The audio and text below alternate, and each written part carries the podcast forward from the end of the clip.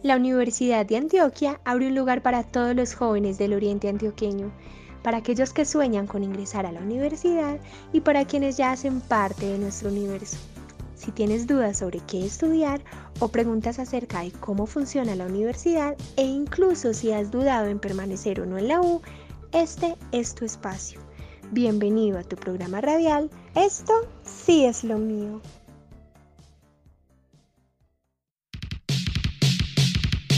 Esto sí es lo mío.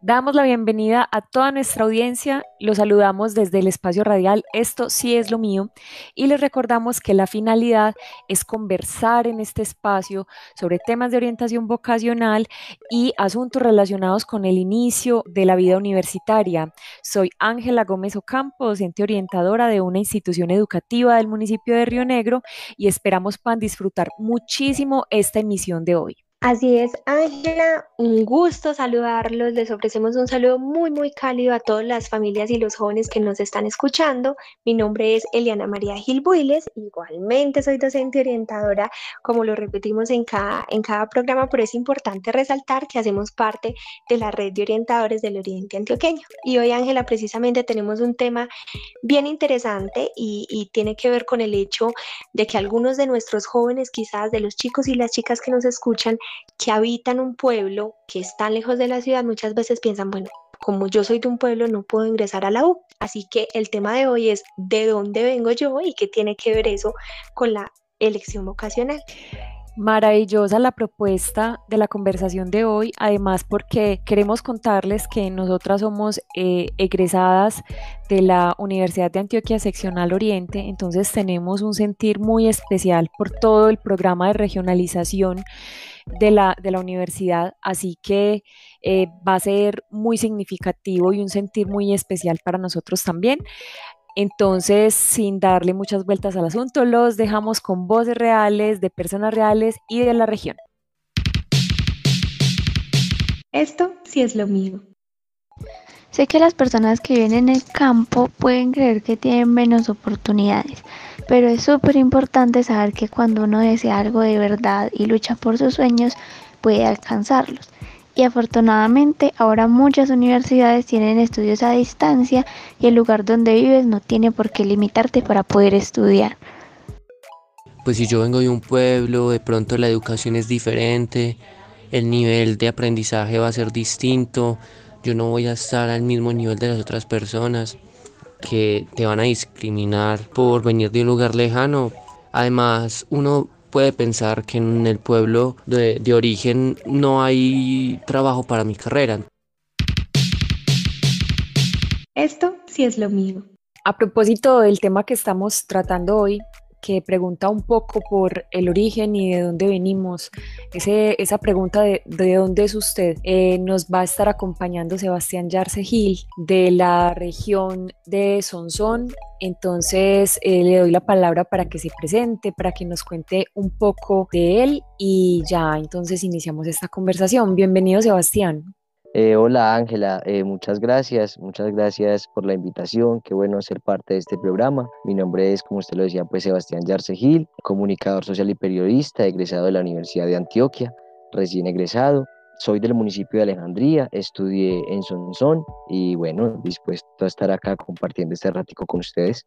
Nos parece súper chévere que nos acompañes en esta emisión porque eh, reconocemos en la regionalización de la Universidad de Antioquia un potencial gigante que ha permitido que muchos jóvenes de los municipios o de la ruralidad puedan acceder a la educación y creo que va a ser un tema muy importante para, para comentar contigo hoy y que la audiencia que, que está en este momento escuchándonos eh, pueda encontrar una inspiración o una identificación con tus experiencias. Eliana, entonces eh, yo creo que ya podemos eh, darle inicio a esta entrevista, entonces bienvenida tú también para que participemos en esta conversación. Muchas gracias. Así es, Ángela. Creo que para nadie es un secreto que hay una serie de imaginarios y también de prejuicios alrededor de, del lugar de, de, de, donde venimos precisamente. Y muchas personas pueden considerar que el hecho de, de ser de un pueblo, de vivir, de habitar, de haber nacido en un pueblo, en un territorio alejado de la ciudad, pues nos resta oportunidades o esto significa que quizás estudiar no, no, no es posible o que no va a ser un estudio de calidad. Entonces tenemos un excelente invitado para que nos abra un poco las perspectivas en torno a este tema y empezaremos por preguntarle, Sebastián, si considera que el hecho de, de ser un, de un pueblo, de habitar un lugar quizás eh, lejano de la ciudad, influye o incide en algo a la hora de uno elegir qué quiere estudiar. Eh, sí, sí, sí, digamos que sí incide el, habitar un pueblo, el vivir un pueblo, el, vivir en un pueblo a la hora de, elegir eh, qué estudiar. Pues precisamente yo quise estudiar comunicación social y periodismo por una idea que tenía de que desde, desde esa área, que tengo todavía, de que desde esa área se puede promover la sensibilización ambiental. Y lo digo es porque precisamente por vivir en un pueblo puedo tener como el contacto con los ríos, con las prácticas ecológicas, con la agricultura, con la vida del campo. Puedo ver al, señor que, que, pasa con la leche, al señor que está mineando, ¿cierto? Entonces, cuando iba a estudiar, antes de empezar a estudiar lo que estudié, pues muy enamorado como de la naturaleza, del medio ambiente, analizando los problemas ambientales. Todo esto me llevó a enamorarme también como del hecho de contar las historias, ¿cierto? De contar eh, los territorios, de narrar los territorios a través de la imagen, a través de la poesía, a través de la escritura. Entonces, vivir en un pueblo lo inspira a uno. Eh, eh, Obvio, pues yo rescato muchas cosas de la ciudad y obvio en la ciudad también se inspira uno, pero eh, el pueblo, desde mi punto de vista, me, motiva mucho como a querer el territorio. Sebastián, eh, a propósito de lo que estás comentando, eh, la, ciudad no fue eh, una tentación, digámoslo así. Un poco la, pregunta tiene que ver con el hecho de que a muchos de nuestros jóvenes los vemos en ese proceso de, construir su proyecto de vida o de, elegir, pensar que una meta es irse a estudiar a Medellín, ¿cierto? Entonces, si, si en algún momento fue una posibilidad que contempló o si fue una tentación para usted porque en este momento también está, eh, estás, estás expresando un enamorado del territorio, de la naturaleza, entonces como que quisiera de pronto que le contes a todos los que nos están escuchando si eso hizo parte como de tus posibilidades o cómo, o cómo fue en tu, en tu experiencia ese asunto. Mira, eh, muy interesante esa pregunta porque pues como, como muy paradójico me parece el hecho de que cuando yo estaba en la escuela y en el colegio, cuando yo estaba en la escuela, en el colegio, cada que salía a vacaciones me iba para Medellín, en junio y en diciembre, eso era fijo. Salía y al otro día, si podía irme al otro día, me iba. Y entonces tenía una tía, tengo una tía, pues ya en ese momento dos, eh, llegaba eh, súper entretenido pues con la ciudad, recorriendo, montando en el metro, yendo a los parques, bueno, súper encantado. Entonces, eh, obvio, en, desde la escuela y hasta cierta parte del colegio, la visión era, yo termino el colegio y si hay posibilidades mismo ir para Medellín, ya tenía hasta todo cuadrado con mi tía, eh, que no, que iba a vivir allá, que ahí miramos a ver cómo estudiaba, que qué estudiaba, bueno, en fin. Pero en 11 eh, pasó algo, no sé qué realmente, qué fue lo que pasó en 11, que, o sea, me desenamoré como de la ciudad, ¿cierto? Y, y, fue el hecho como de conocer unos amigos, como de, de, estar en otros entornos, ¿cierto? De también de ejercer otros hábitos, como todo eso me llevó como a, a, ver como la riqueza del territorio en el que yo estaba viviendo. Entonces empecé a caminar y a recorrer los territorios, a, recorrer los caminos, las veredas, a ir a los ríos y a enamorarme de eso. Y entonces de un momento a otro, pues ya cuando yo iba a salir de 11, ya tenía decidido que no quería irme para la ciudad y que quería eh, parar de estudiar un tiempo y que eh, iba a conocer más mi pueblo. Bueno, y también hay, un, hay una idea y, está relacionada con el hecho de que en el pueblo no hay muchas oportunidades. Tú ya has tenido eh, la, fortuna de estudiar algo que te gustó, que te encanta, y eso también te ha suscitado una, una, varias oportunidades en tu vida. Y uno dice, realmente en los pueblos, en el campo, en la ruralidad, seguimos con la línea fuera de la ciudad, hay esas oportunidades de vivir de disfrutar y sobre todo de ejercer lo que uno ha estudiado, lo que está estudiando? ¿Crees que realmente hay esas oportunidades en otros contextos? Sí las hay, ¿cierto? Sí hay, sí las hay esas oportunidades. Digamos que hay que saberlas buscar, hay que ser inquieto, hay que eh, también saber ejercer sus derechos y sus deberes, ¿cierto? Eso es como una clave también que yo vi ahí, porque pues yo soy de Alejandría, pero estudié en Sonsón, un pueblo también muy alejado de la ciudad, mucho más alejado que, que Alejandría. En cierto momento llegué, conocí Sonsón, me enamoré de Sonsón, vi que en la universidad, que vi que allá estaba la Universidad de Antioquia, yo dije, ¿qué es esto? ¿Cómo así? Acá está la Universidad de Antioquia ya estaba buscando qué estudiar, quería estudiar algo relacionado pues con lo que estudié, comunicación, sociología, trabajo social y entonces dije, no, pues aquí fue, pues o sea, vi esa oportunidad ahí en ese pueblo, dije, este, mire, me están ofreciendo comunicación social y periodismo en, en Sonsón, después de que yo ya había dicho que ya no quería estudiar pues en Medellín, que quería al menos descansar un tiempo y esperar a ver, reflexionar mejor qué era lo que quería y dónde quería estar. Entonces, a propósito, pues también tuve la oportunidad de presentarme ya en la Universidad de Antioquia en Sonsón y eh, la Universidad de Antioquia en Sonsón pues nos ofreció la posibilidad de, de ganarnos una beca. Entonces, eso fue súper clave porque dije, no, o sea, voy a estudiar en Sonsón. La Universidad de Antioquia, si, si, si me manejo bien, es gratis. ¿cierto?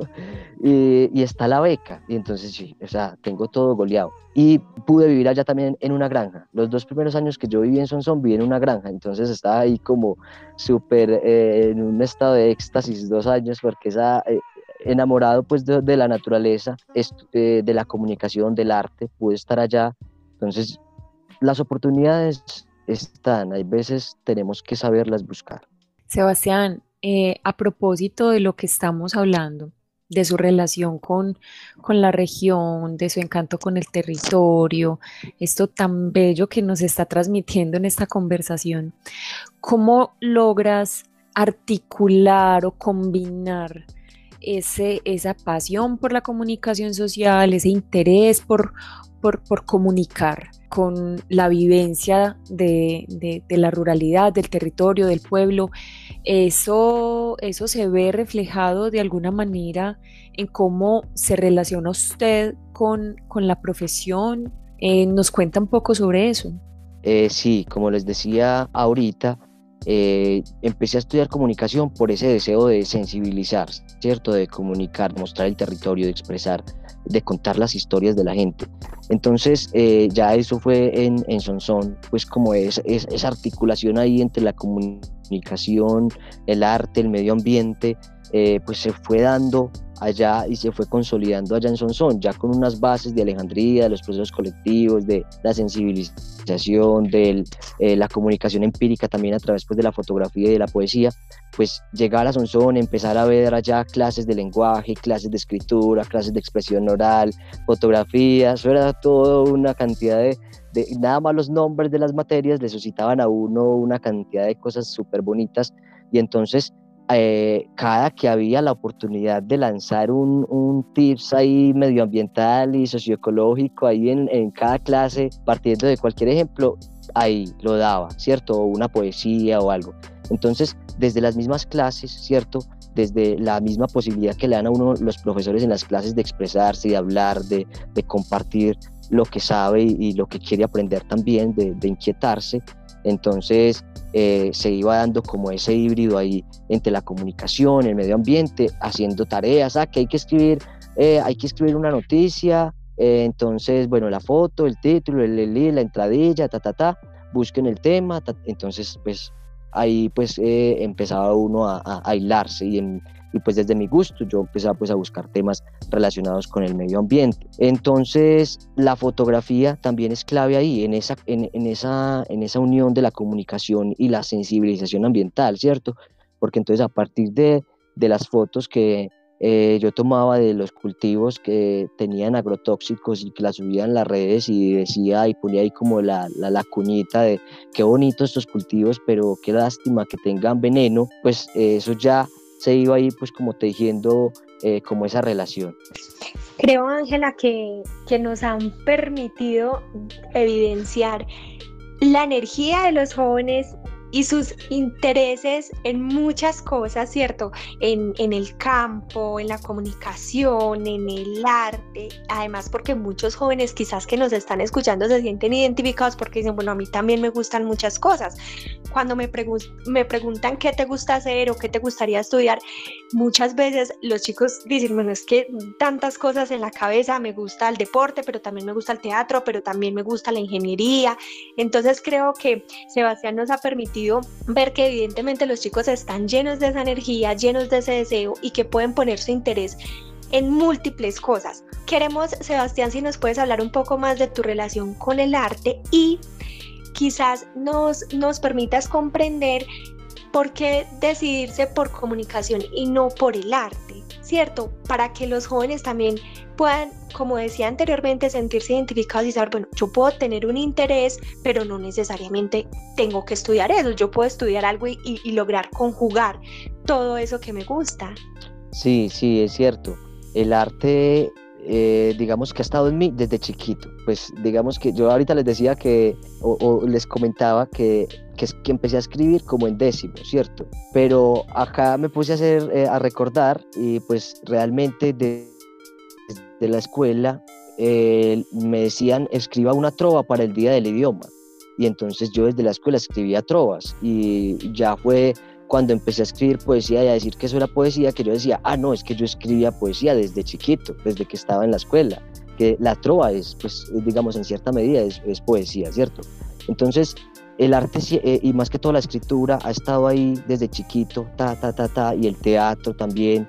Entonces, ha sido súper, súper bonito como expresarme y expresar mi personalidad a través del arte, ¿cierto? A través de la poesía, a través de la escritura, a través de la fotografía. Pues ya en décimo, en once, fue como donde empezó como un punto ahí súper interesante, donde empecé a escribir muchas cosas, pues no, no, no digamos cosas súper brutales, pues, pero empecé a escribir mucho, que es como eh, eh, la clave de eso ahí, de la disciplina, la constancia, donde escribía una poesía todos los días o día por medio, una poesía a la semana, no, no dejaba como la costumbre. Eh, para ir entonces a lo que me, precisamente el arte lo he visto, lo he visto siempre como un hobby, ¿cierto? Como, como, un, como un complemento, ¿cierto? Y tal vez porque de pronto uno como joven, también como artista, hay veces eh, discrimina también el arte y por el hecho de que el sistema muchas veces no, no, no, no le vendía a uno como la idea de que es que un, guitarrista, de que es que un teatrero, de que es que un poeta eh, es, un, es un profesional y que puede vivir de eso, pues como a uno el sistema comúnmente no le vende eso, entonces tal vez por eso yo decidí que no, pues que no, no inclinarme como por una carrera en el arte, ¿cierto? Pero igual siento también que la comunicación es muy, es mucho arte, ¿cierto? La comunicación, es escribir, ¿cierto? Tomar fotos, ¿cierto? Entonces es un, un complemento muy bonito. Eh, sí, Sebastián, muy valioso que varios intereses se puedan ver reflejados en, en, un oficio donde le puedes dar un toque personal muy especial, donde, donde incluso hay un lenguaje, un lenguaje artístico que puede comunicar muchas más cosas o que puede potencializar lo que estás comunicando realmente podríamos quedarnos mucho tiempo conversando eh, con, Sebastián, muy amena esta, esta reunión, esta conversación contigo. Eh, y muy cortica, sí, eh, pero de pronto un poco para cerrar, quisiera como mm, que le pudieras transmitir unas palabras a estos jóvenes que nos escuchan, eh, muy especialmente los muchachos de pronto que están en la, en la ruralidad o en los, o en los municipios eh, alejados o donde sienten que que como que hay muchos sueños, pero como que pareciera que todo, que todo está en contra, como que siento que estoy lejos, como que siento que no voy a tener la oportunidad. Bueno, no sé, esa, esa vivencia a veces de la, de, no estar en, la urbe eh, puede llevar a, tener muchos pensamientos, incluso muchos sesgos. Entonces, qué rico saber desde esa, desde esa experiencia tuya, qué le puedes transmitir a estas personas que nos escuchan. Bueno, nada, o sea, motivarse, nada, no, mucho. Les puedo transmitir, yo creo que mucho. Mm, el arte, la, el deporte, eh, los hobbies, el emprendimiento, O sea, muchas veces desde la soledad y sin plata se puede hacer muchas cosas, ¿cierto? Porque hay veces estamos esperando, no es que yo quiero hacer esto, pero es que me falta esto para poder empezar con esto, entonces tengo que con esto, o sea, no, hay que empezar como con lo tangible, con lo que está disponible. Si hay barro, entonces hago una bioconstrucción. Si hay frutas, entonces hago un jugo y lo vendo o me lo tomo y me nutro, ¿cierto? Y, aprendo a hacer jugo, ¿cierto? Eh, y, escribo y tomo una foto y, en fin, o sea, como que inquietarse y, ver como la magia que hay en lo sencillo y en lo simple y en las cosas de la cotidianidad y las oportunidades que hay ahí. Yo a veces me, inquieto mucho porque eh, acá se pierden mucho las guayabas y yo digo, pero yo por qué no cojo todas esas guayabas y hago unas mermeladas y las salgo a vender, jugos y los y pongo a mi sobrino que los venda o que bueno, o no, pues entonces es como ver todas las oportunidades que hay en el entorno inmediato, ¿cierto? Valiosísimo eso, ver menos la limitación y más la oportunidad. Sebastián, un gusto tenerte con nosotros hoy. Muchas gracias por tus palabras, muchas gracias por toda esa cantidad de, pensamientos y de cosas que, generan pues una gran inspiración en otras personas. Eh, esperamos eh, cruzarnos estos caminos pronto eh, en, la, en la presencialidad. Muy bien, Eliana, Quedamos entonces iniciados, pero creo que transmitimos un mensaje poderoso hoy. No, claro que sí, ha sido una, una, compañía muy, muy especial la que tenemos hoy así. Y creo también que ha sido muy, muy inspirador escucharlo porque precisamente es eso, es ver la potencialidad en lo que hay alrededor. Y creo que fue una, una invitación para todos los chicos a, quitar un poco ese, ese, prejuicio de es que yo por ser de un pueblo no tengo mayores oportunidades. Los invitamos como siempre entonces a que nos sigan acompañando y a escuchar nuestros tips para quedarse en la U. Esto sí es lo mío. Tips para quedarse en la U. Primero, deja atrás los prejuicios y cuida los comentarios que haces a los demás y a ti mismo el lugar donde vives o la familia a la que perteneces no pueden ser impedimentos para lograr tus sueños. 2. No te angusties si no cuentas con el dinero suficiente para estudiar en la universidad. Es necesario buscar posibilidades de financiación o apoyo económico. En las universidades suelen haber programas de becas o auxilios para los estudiantes, así que lo primero es que te informes. ¿Hay auxilios del gobierno que te pueden ayudar? ¿Cómo podrías acceder a ellos? ¿En qué institutos o universidades está en oferta la carrera o programa que quieres? ¿La universidad que te interesa tiene beneficios que te permiten estudiar allí? Investigar en la web es una excelente opción para empezar. 3. La información da poder. Estar bien informado sobre los pros y los contra que tendría tomar alguna decisión sobre tu futuro te ayudará a tener una perspectiva realista de la situación. Y cuarto, si tienes la posibilidad, busca entablar conversaciones con uno o varios profesionales que ya ejercen las carreras que estás contemplando estudiar. Así podrás conocer su experiencia personal, el camino que recorrieron para llegar a la universidad y conocer más a fondo sobre sus trabajos, digamos, en la vida real. Esto podrá darte una información adicional que te permitirá a su vez aclarar las dudas.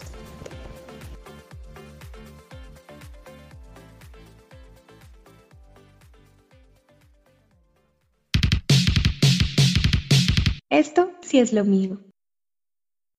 Esta misión contó con el apoyo del programa de permanencia de la Universidad de Antioquia Seccional Oriente a través de su estrategia Esto sí es lo mío y con el apoyo de la Mesa Regional de Docentes Orientadores. Nuestro objetivo es fortalecer el diálogo entre universidad y región a través del proceso de orientación hacia la educación superior.